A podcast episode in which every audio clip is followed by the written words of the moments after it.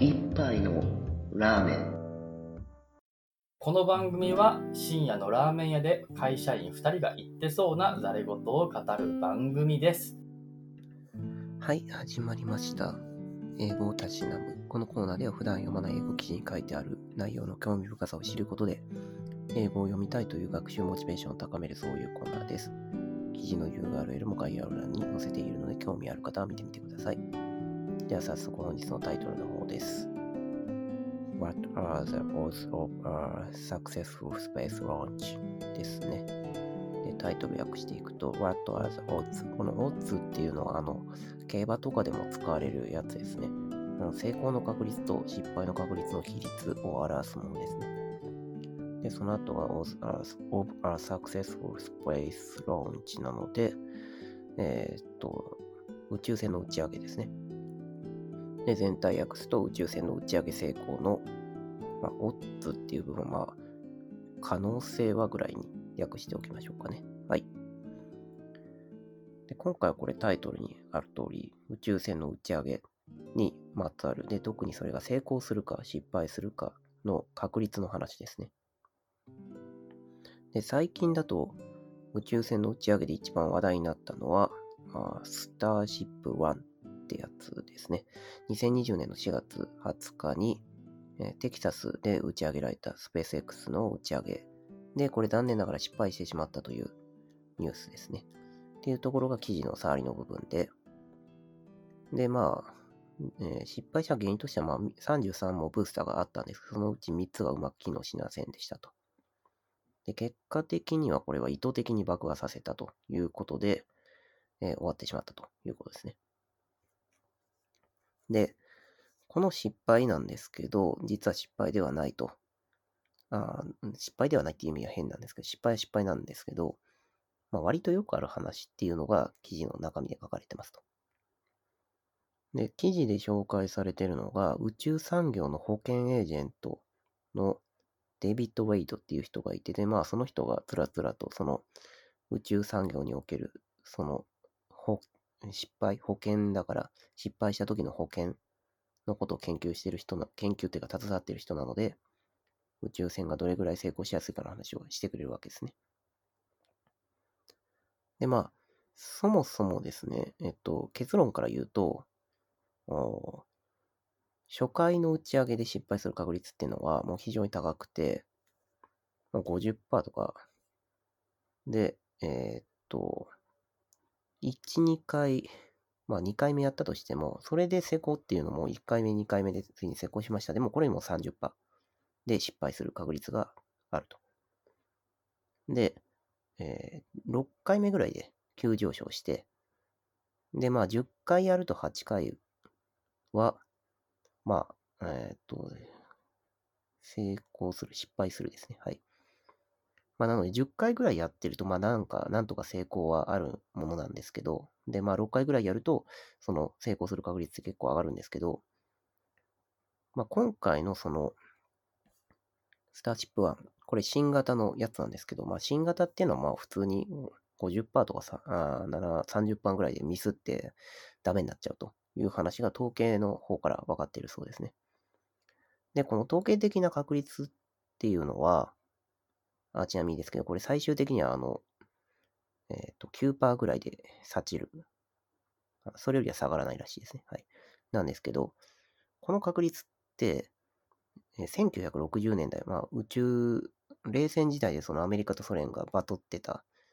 や、宇宙開発でバトってた時代ですね。で、それが終わってから、もう一気にグイッと下がって、まあ、それ以降はもうほとんど変化して変化してないそうですね。で、えっと、それまで、1960年代までは失敗確率かなり高くて、70%とかあったらしいですね。まあ、それに比べれば、今のその、まあ、10回もうちょっとやって、安定してきたら9%とかって結構すごいですよね。で、えーっと、こういう風にして、えー失敗確率っていうのはどんどん、まあ、どんどんというか、あの、歴史的には、まあ、あの、最近は結構安定してるんですよね。まあ、さあいうものの、やっぱり注目されるのって、こういう新型の、ね、特にでかい企業は、とか、でかい組織、NASA とかの、あの、アルテミス計画とか、あの辺のとか注目されるんですよね。まあ、新しいことはやっぱり一番注目されるんです。で、それが一番あの失敗する確率が高いっていう、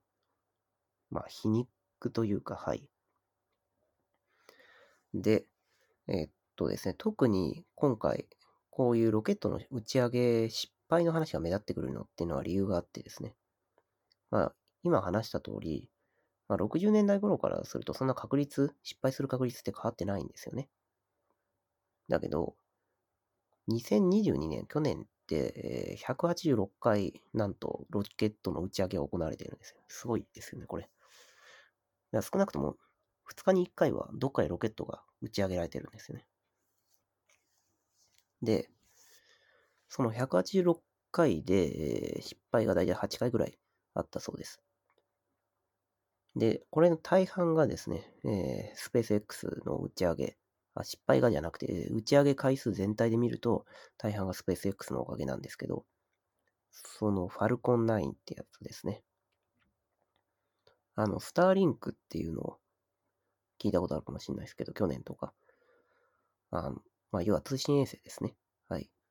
の打ち上げのために、えー何回も何回も上げてるわけですね。で、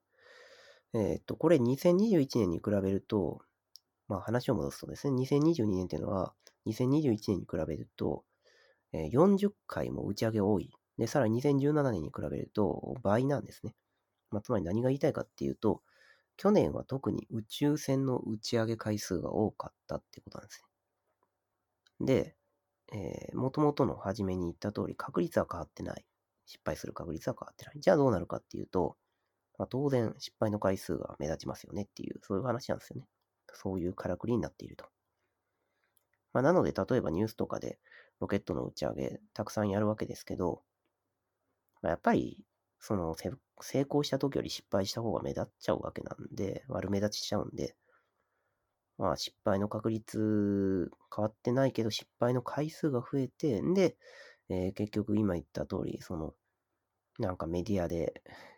なんか叩かれたりしちゃうわけなんですよね。まあだけどそれは別に技術は大したことないとかそういう話じゃないんですよね。ちゃんとロケットの宇宙産業ってすごい進んでて。で、えっ、と、むしろ確率は変わってないのに、それで回数が180回も打ち上げられてるってすごいことですよね。はい。っていう感じの、えっ、と、今回それでおしまいなんですけど、まあ、ちなみにですね、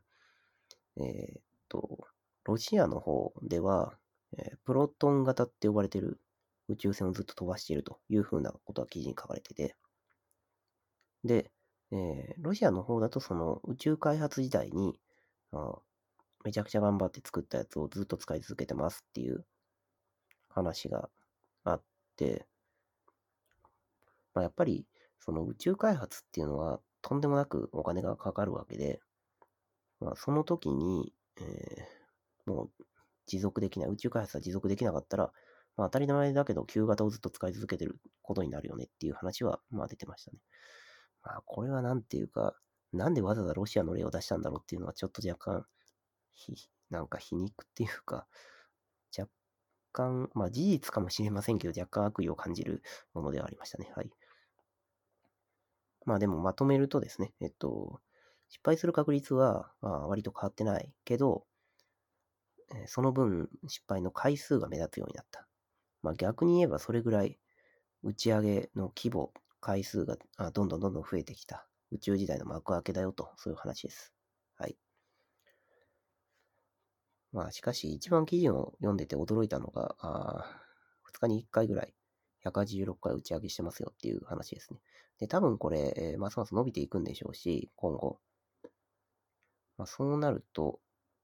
まあ普通にテレビのニュースとかで、まあ毎日毎日なんか天気予報みたいな感じで宇宙飛行、宇宙飛行士じゃなくののニュースというか、あの宇宙船のニュースっていうのを見れる日が来るかもしれないって考えると、